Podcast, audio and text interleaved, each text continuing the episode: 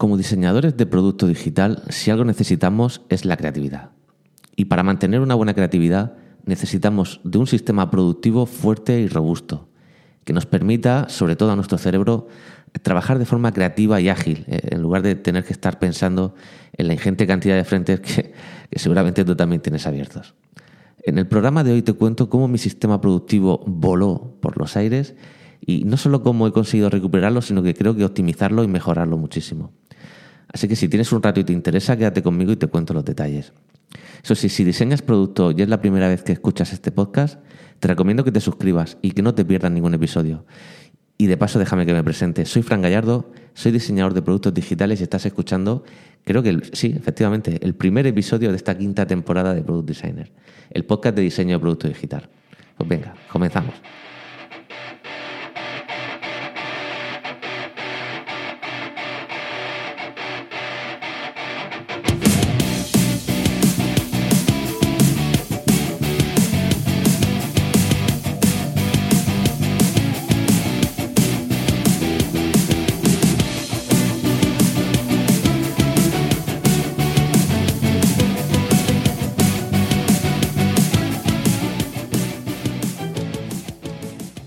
Interese la productividad eh, personal no es algo de ahora. O sea, realmente eh, mi preocupación por mejorar mi productividad personal y mi eficacia viene, yo creo que aproximadamente en el 2008. Era una época en la que en, mi estudio estamos intentando, estamos pensando dar el paso en cambiar de PC a Mac y buscando un poco de información de, de cómo funcionaba este sistema operativo y qué aplicaciones había disponibles para ellas. Eh, conocí el blog de, de, Berto Pena de Think Wasabi, ¿no? donde hablaba de, de, cómo pasar un poco el switcher, ¿no? cómo pasar de PC a Mac y todo esto. Y además trataba de, de analizaba software y productos para Mac y aparte eh, trataba sobre productividad. Y en esa época que empecé a leer sobre productividad, la verdad es que me vino como anillo al dedo porque recuerdo aquella época, aquellos años, como años de muchísimo trabajo, muchas horas de trabajo diarias, de trabajar prácticamente todos los días de la semana y, no llegar a nunca, o sea, llegar siempre con, la lengua afuera, ¿no? Esa sensación de estrés permanente. Y al em, comenzar a leer a Berto temas sobre productividad y, GTD y demás, eh, con poco que empecé a practicar algunos, algunos mecanismos, noté una diferencia brutal. De repente, eh, aplicando esos sencillos principios, eh, mi estrés se redujo muchísimo, empecé a sentirme mucho más creativo, mucho más a gusto con lo que estaba haciendo y al final, eh, tanto profesional como personalmente, eh, pues bueno, me vi muchísimo mejor, ¿no? Noté muchísimo la mejora de, aplicar estos principios. Y creo que desde entonces he intentado, uh, bueno, mejorar, ir puliendo mi sistema productivo, ¿no? Para controlar mis niveles de estrés y, y sobre todo para, para eso, para sentirme mucho más creativo. Y prácticamente así ha sido hasta, hasta, bueno, hasta marzo de 2020, ¿no? Esa, ese mes fatídico en el que comenzó una, una pandemia, bueno, o al menos la primera hora, ola de una pandemia que, que ha arrasado con, con, muchísimas cosas, ¿no? Eh, yo, gracias a, Dios, eh, nadie de mi entorno se ha visto afectado por, por el COVID a, a nivel físico. Pero sí que es cierto que, yo creo que, a casi todos nos ha afectado de alguna forma ya en nuestro entorno de trabajo, en cómo hacemos las cosas y demás. Yo, para mí personalmente, la primera ola, de la pandemia me deja 15 kilos de más, me deja eh, situaciones de, pérdida de concentración, ¿no? de pérdida de motivación, eh, mucho menos creativo. Yo recuerdo sobre todo cuando empezó los días de confinamiento pues sobre todo pérdida de sueño, ¿no? Mucho estrés.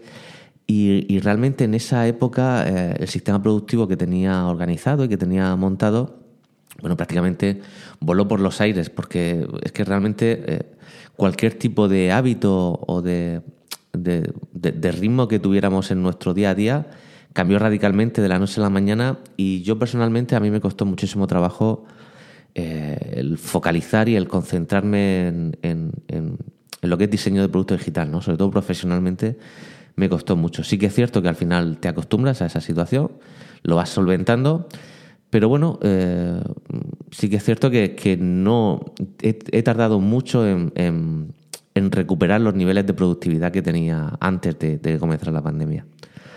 Lo que pasa es que he aprovechado estos meses de, junio y sobre todo julio, ¿no? que, empezó el, verano y tenía un poco más de tiempo libre, para intentar analizar eh, eh, cuáles eran mis rutinas en ese momento, para intentar eh, potenciar la, productividad que necesitaba, ¿no? ¿Qué, sistema ah, mm, necesitaba para, para esas nuevas rutinas? Así que como, como como objetivo principal en estas vacaciones o en estos días de descanso, me tomé el reto de, recuperar otra vez la creatividad y, eliminar el estrés o al menos bajar un poco los niveles de estrés. Entonces yo para este sistema de, productividad que te voy a comentar, voy, aunque voy a hablar de aplicaciones que estoy utilizando, realmente yo casi que preferiría que te quedaras con, la base o con los conceptos que, en los que me he basado para crearlo más que las aplicaciones, porque al final casi todas las aplicaciones, tanto de, productividad que vamos a ver como de, toma de notas y, de recopilación de información, prácticamente vale cualquiera. Es decir, son todas muy parecidas y al final se trata de que, de que elijas la que más te guste o la que más se, se amolde a lo que necesitas, pero básicamente mientras sean herramientas que sean multidispositivos y que te permitan trabajar en, eh, en cualquier dispositivo, yo creo que, ese es el único requisito que yo, que yo pondría. Entonces, el, básicamente los, fundamentos en los que me he basado para, este sistema de productividad que he creado era un poco una variación de lo que ya tenía eh, entre manos, que es un sistema, es, no, no, es GTD, pero sí que toma los pilares fundamentales del GTD en cuanto a, cómo funciona. Y luego una serie de teorías que, que ha desarrollado Tiago Forte, que es eh, un autor que ha desarrollado varios métodos de, productividad y de, y de sistema de notas que se llama My Second Brain o, Construye tu, segundo cerebro, que ha creado, ha elaborado un sistema que me parece muy interesante para ah, gestión documental, ¿no? que es una parte que, en la que yo siempre he fallado. ¿no? Sí, yo sí que he trabajado mucho, en, por ejemplo, en gestión de proyectos y en, gestión de tareas y en productividad y demás, pero sí que es cierto que siempre me ha faltado un poquito esa parte de gestión documental para toda esa información que consumimos, poder clasificarla bien para utilizarla realmente eh, cuando y como, y como necesito. Entonces, bueno, yo para mi sistema, en cuanto a aplicaciones, yo utilizo Things, eh, que es una aplicación para Mac. Utilizo Calendar para Mac y Notion, ¿vale? Pero como te, como te, comentaba, la, yo creo que las aplicaciones dan, lo mismo. Básicamente yo utilizo Things para tareas. Y, como yo funciono con Things es de la siguiente forma. Yo cualquier cosa que, que se me pasa por la mente porque de repente me acuerdo o, lo que sea, o simplemente porque estoy trabajando y me surge que tengo que hacer algo o, alguien me llama y, surge la necesidad de hacer algo o, algo que vaya directamente a mi cerebro para evitar que, lo, que se quede ahí y ocupe espacio y que eh, eh, en lugar de estar creando eh, simplemente se pase mi cerebro como está recordando cosas, lo que hago es recopilarlo en la aplicación. Yo Things lo tengo tanto en el iPad como en el, en el teléfono, como en el Mac, y sé que esté donde esté, si me acuerdo de algo, me surge algo, puedo recopilar esa tarea realmente estoy diciendo tarea y no es tarea. Eh, es cualquier cosa que se te pase por la cabeza, algo que te inquiete, yo lo tengo allí y va directamente a una zona que se llama inbox en la aplicación, ¿no? que es un punto de entrada. Y ahí va todo, es decir, puede ser una fotografía de algo, puede ser una nota de voz, puede ser un comentario, puede ser un email, puede ser eh, una página que acabo de ver, un tweet, algo, cualquier cosa que me incite en mi cerebro a que yo puedo hacer algo con eso. Pues bien, todo eso lo recopilo y va a ese inbox de, de Things. Ese inbox, que normalmente se me lleva a llenar con 15, 20 cosas diarias, lo recopilo, ¿no? Y, lo que hago, o sea, lo que hago es procesar todas esas cosas que tengo en, la, en el inbox. ¿Qué, cómo proceso todas estas tareas? Bueno, lo primero, una cosa que he aprendido con el tiempo es a que si no es algo que, realmente es muy vital o importante, lo elimino directamente de, la bandeja. Es decir, ya ahora mismo en mi inbox eh, solo, solo sale de, de mi inbox cosas que realmente son accionables y que puedo trabajar con ellas y, que tienen sentido para mis eh, motivaciones a, medio y largo plazo o corto plazo. Si no, es algo que me va a generar ruido y es probable que ni siquiera lo acabe haciendo y que me incomode. Así que prefiero directamente eliminarla o, si puedo, o si es algo importante pero no lo quiero hacer yo o no tengo por qué hacerlo yo, delegarlo. Entonces, eh, estas tareas lo que hago es cojo una a una y me pregunto realmente eh, ¿qué, tengo que hacer con eso? ¿no? Es decir, si tengo que hacer eh, algo, o sea, alguna Por ejemplo, eh, si tengo que diseñar una serie de iconos o tengo que modificar algo, es decir, ya le doy forma y pienso exactamente cómo cumplir esa tarea. Es decir, qué serie de pasos tengo que dar para dar esa, esa tarea por cumplida. Si es solo un paso, el que tengo que hacer es simplemente una tarea y si son varios pasos se convierte en un proyecto, ¿vale? Porque es una secuencia de pasos para dar, eh, eh, para, cumplir ese objetivo, ¿no? Entonces, si es un proyecto, en mi propia herramienta de Things, pues me creo un proyecto y, hago una pensada rápida de qué pasos tengo que dar para cumplir ese proyecto, ¿vale? Y se queda archivado en una lista de proyectos, donde están todos los proyectos que son mm, una lista de tareas, por así decir. Lo que pasa es que yo luego a cada tarea o a cada, sí, a cada paso de, esos proyectos le pongo una cosa que se llama contextos. Los contextos son, eh, en la teoría de GTD, qué es lo que necesitas para poder hacer esa tarea. Por ejemplo, tú imagínate que tienes que llamar a alguien, pues un contexto podría ser teléfono, ¿no? Porque sin teléfono no puedes llamar a alguien.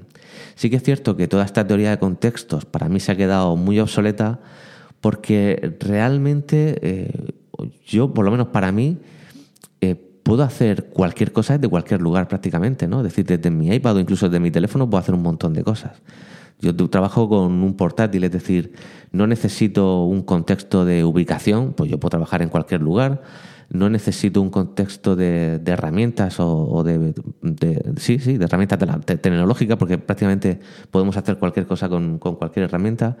Lo que pasa es que yo lo que hago para darle contexto a, estas herramientas, o sea, perdón, a estas tareas, es que yo pueda decir en qué momento o en qué estado las quiero hacer. Por ejemplo, yo si una tarea ah, la puedo hacer de una forma rápida, pues le pongo el contexto de, por ejemplo, baja energía, ¿no? O poco tiempo.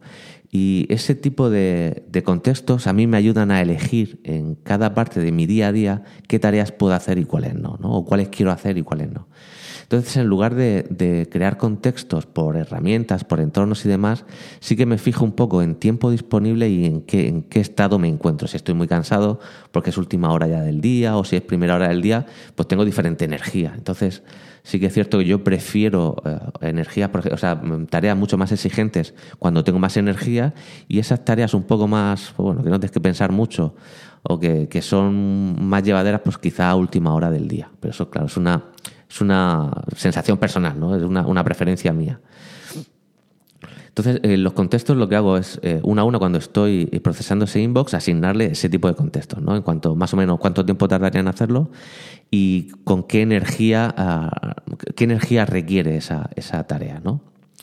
Y así es como yo trato los, contextos. Luego hay otra, otro tipo de tareas que realmente quizá necesiten ser realizadas en una fecha concreta. Por ejemplo, no sé, pagar el impuesto de, bienes inmuebles de, mi municipio. todo ese tipo de cosas son cosas que tienen un plazo para, para ejecutarse y entonces eh, les pongo una fecha.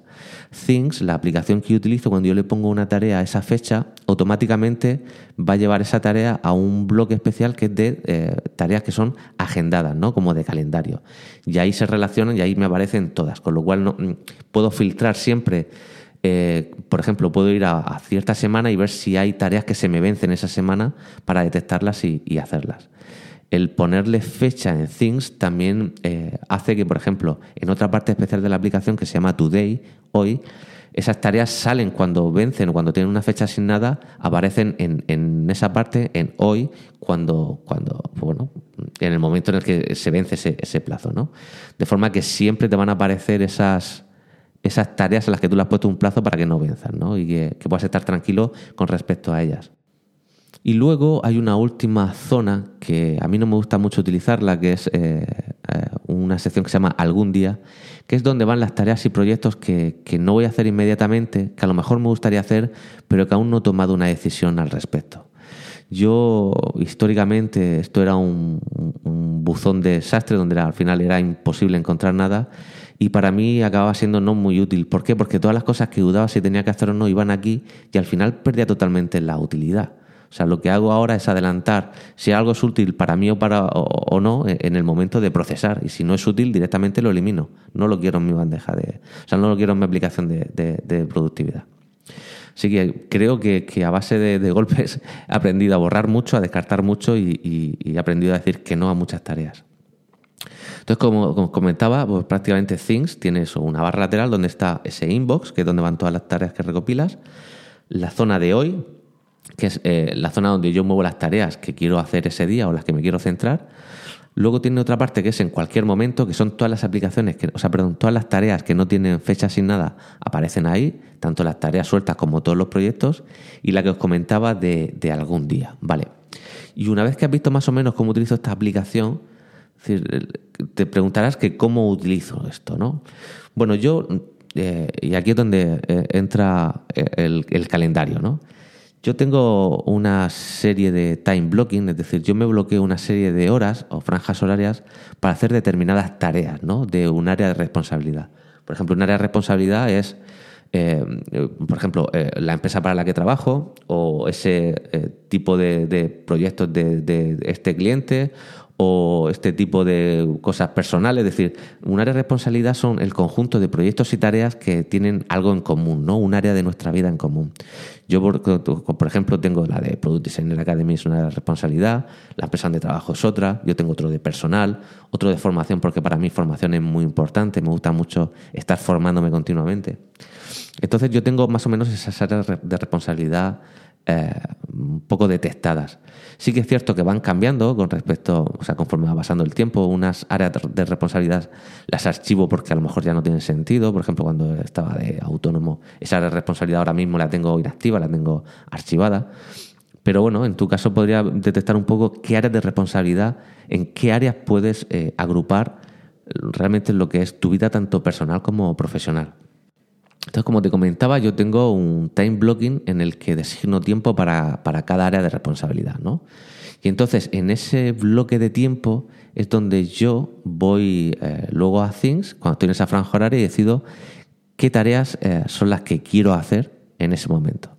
Y las elijo por contexto, es decir, yo me voy a Things, me voy a, a, la sección de eh, tareas que puedo hacer en cualquier momento y filtro, por ejemplo, por tiempo disponible y luego por responsabilidad. Entonces, por ejemplo, si estoy en una fase que estoy haciendo tareas para Product Designer Academy, en ese bloque de tiempo, pues me voy eh, a, a cualquier momento y filtrando por de responsabilidad de Product Designer Academy, pues veo más o menos, oye, tengo una hora disponible y estoy un poco cansado, ¿no? Y pongo esos contextos y entonces me sale, se me filtran automáticamente todas las tareas que tenía en esa vista y me salen probablemente las dos o tres que coinciden con esos contextos para, esa, para ese área de responsabilidad. A mí el tener eh, todo esto así me ayuda o a tener la sensación de que estoy haciendo lo correcto en cada momento, ¿no? O al menos lo que yo quiero hacer, lo que yo elijo hacer, ¿de acuerdo? Que también es muy importante. Y así básicamente es como yo me organizo para mis tareas diarias y, y, y demás. También es cierto que hay una parte importante que yo suelo realizar los, los viernes o los sábados por la mañana, que es un poco la evaluación semanal. Bien, en esta evaluación semanal, aparte de poner al día ese sistema productivo, es decir, eliminar tareas que se han quedado colgadas, que has hecho y no has desmarcado, o detectar eh, tareas que, que, ni siquiera tenías en tu inbox, detectar otra vez tareas y meter en el inbox para procesarlas o crear nuevos proyectos, sí que es cierto que, que siempre intento marcar con otro contexto, eh, que, que lo llamo alta prioridad, las cosas que quiero dejar resueltas la semana siguiente, ¿no? Es decir, yo acabo el viernes y digo, mira, quiero, por ejemplo, para la semana que viene me encantaría, por ejemplo, terminar mucho este proyecto y empezar esto y terminar esta serie de tareas para la semana que viene y dejarlas listas, ¿no? Entonces a esas en ese momento le pongo ese contexto especial que es alta prioridad. Y eh, normalmente eh, y en el calendario me las suelo dejar siempre a la vista pues para un para, para ver en qué día más o menos quiero tenerlas completadas, porque eso también me ayuda un poco a tener la perspectiva de, cómo puede ir la semana, ¿no? De qué grandes tareas o, o, qué grandes intereses puedo ir cerrando en qué momento. Y eso me ayuda mucho luego también a la hora de elegir, eh, sobre todo a las primeras horas del día o a los primeros bloques de tiempo, ver qué, qué tareas son las importantes porque son las que yo he decidido que son importantes. Entonces así es un poco como yo me organizo entre esa mezcla de time blocking de calendario con, con pseudo GTD de Things. Y luego he incorporado, que yo creo que es la pieza que, que ha cambiado mucho mi sistema productivo, lo que, lo que os comentaba de, de, la teoría de Tiago Forte de, de, del second brain, ¿no? de crear un, un segundo cerebro. Esto, como os comentaba antes, yo siempre he tenido un, problema a la hora de gestión documental. Yo siempre he utilizado o he intentado utilizar Evernote, luego la aplicación de notas para Mac, pero yo mis notas, eh, o sea, eso era, es un caos. O sea, generalmente tengo muchísimas, tengo mucho contenido sin clasificar, eh, luego no la utilizo porque no me sirve, no, no busco. Al final siempre, al final acabo sin, sin, utilizarlo. Al final se me, se me transforma, como, como dice el propio Tiago Forte, como en una maleta grande que tengo llena de cosas y que me cuesta manejarla y al final no la usas, ¿no? Y al final de lo que se trata es de crear un sistema de gestión documental que, que sirva y que sea útil. Y se basa en, en, lo siguiente, se basa, al igual que os comentaba antes, en, en, capturar, yo lo utilizo en Notion, ¿no? Yo tengo en Notion una página que se llama Inbox, que realmente hace la misma tarea que mi Inbox en Things. Es decir, yo cuando encuentro, por ejemplo, una cita que me gusta en un libro, pues la selecciono y la llevo a mi inbox de, Notion. O, por ejemplo, si encuentro algo en un post que estoy leyendo que me interesa o me puede parecer interesante, lo llevo al inbox. O si estoy viendo un vídeo en YouTube que me puede servir para un proyecto en el que estoy trabajando, lo llevo al inbox. Y al igual que hago con Things, eh, una vez al día o, incluso depende, dos veces al día, lo que hago es eh, depurar un poco, eh, procesar esa, ese inbox, ¿no? Y, y lo que hago es eh, una, clasificación documental. Aparte del inbox, yo tengo cuatro carpetas, por así decir, o cuatro, cuatro zonas. Esas cuatro zonas son, una son proyectos, otras son áreas de responsabilidad, otra eh, se llama recursos y otra archivo. Este sistema es lo que, lo que Tiago llama PARA, ¿no? Es un acrónimo, P-A-R-A. Y, eh, ayuda mucho a, que una vez que estás procesando esa información o esa documentación, la muevas a, cada zona donde corresponda. Es decir, en caso de proyectos, yo tengo una lista de proyectos que realmente prácticamente coincide con mi lista de proyectos de CIN, ¿no? Pues son proyectos activos, son proyectos en los que estoy trabajando y si surge algo que me pueda ayudar a ese proyecto para completarlo, para enriquecerlo, lo que sea, ese artículo o ese objeto o esa cita o ese lo que sea, lo mando directamente a la carpeta de, ese proyecto que tengo en Notion, ¿no? Y entonces ahí con una serie luego de etiquetas, donde digo, por ejemplo, el tipo de contenido que es, si es un vídeo, si es un post, si es una nota mía personal, si es un meeting de una reunión, si es lo que sea, lo, lo me creo dentro de cada, cada, cada página, tengo como una especie de base de datos donde tengo relacionados todas estas notas, ¿de acuerdo? De esta forma a mí me resulta muy, muy fácil buscar por contenido, filtrar y encontrar cualquier tipo de cosa y sobre todo relacionar entre sí diferentes notas o diferentes elementos, ¿no? Que es lo que le da también un poquito un plus. Tú creas una, especie de red de, documentación muy viva ¿no? y muy efectiva utilizando este sistema. ¿no? Entonces, bueno, yo como comentaba, cuando estoy procesando el inbox de Notion, si hay algo que es para servirme a uno de mis proyectos, va a la zona de ese proyecto. Bien, luego está la zona de áreas de responsabilidad que coincide exactamente con las que tengo en CINS, es decir, tengo la de mi trabajo, tengo la personal, tengo la de formación, tengo la de Product Designer Academy, etc. Y cuando eh, he recopilado algo que me, va a ayudar a, ese área de responsabilidad, pues va directamente a esa zona de Notion. Lo mismo ocurre con recursos, es decir, si, si encuentro algo, por ejemplo, que me inspira para un, estoy diseñando unos iconos y esto me puede inspirar o lo que sea, va o, directamente a ese icono o si es algo que no es de un proyecto activo va a recursos.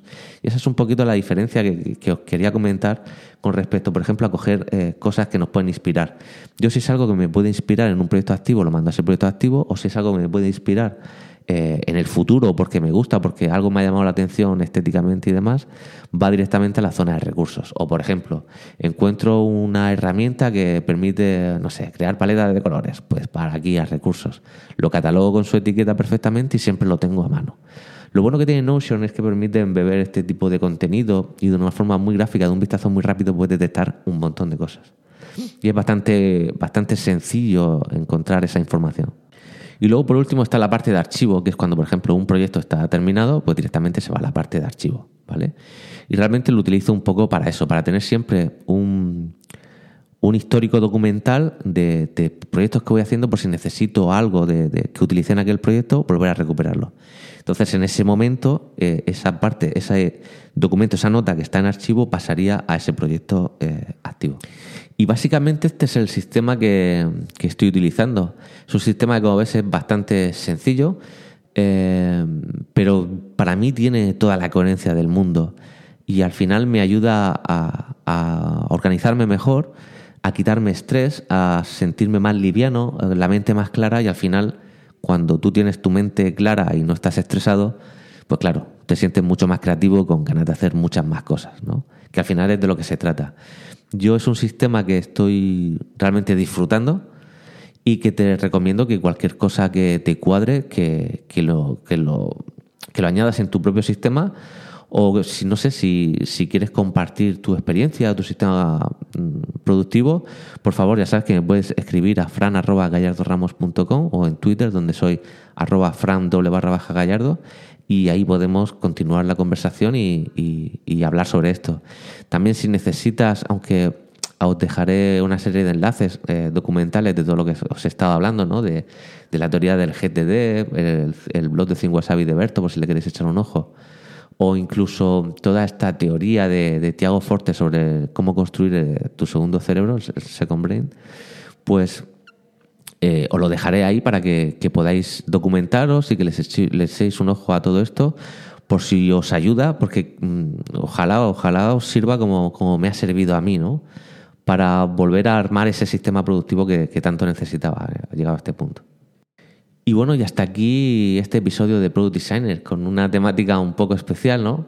Ya que realmente no estamos hablando de diseño de producto y nada, pero creo que hemos tratado un tema que, que puede ser interesante, porque al final como os comentaba, todos nos sentimos, necesitamos sentirnos productivos, necesitamos trabajar sin, sin estrés y al final con cuatro o cinco fundamentos o con cuatro o cinco nuevos hábitos eh, se puede conseguir y yo te animo a hacerlo y a disfrutarlo, ¿de acuerdo? Eh, de hecho, bueno, eh, para el próximo episodio también os voy a comentar algo relacionado con la pandemia, ¿no? Y es que e, esta pandemia, esta segunda ola que está, que está llegando, pues al final me ha obligado a, prácticamente a, crear dos setups de trabajo prácticamente iguales, ¿no? Entonces, si queréis, en el próximo episodio de Product Designer, os hablo de cómo he preparado esos dos setups y, sobre todo de por qué, por qué he tenido que hacerlo. Y, bueno, y, poder comentarlo si queréis, en, ya que os digo, tanto en por email como por Twitter, ¿no? que es donde, donde mejor podéis encontrarme. Y bueno, si me has escuchado hasta aquí, muchísimas gracias. Nos vemos la semana que viene. Un abrazo.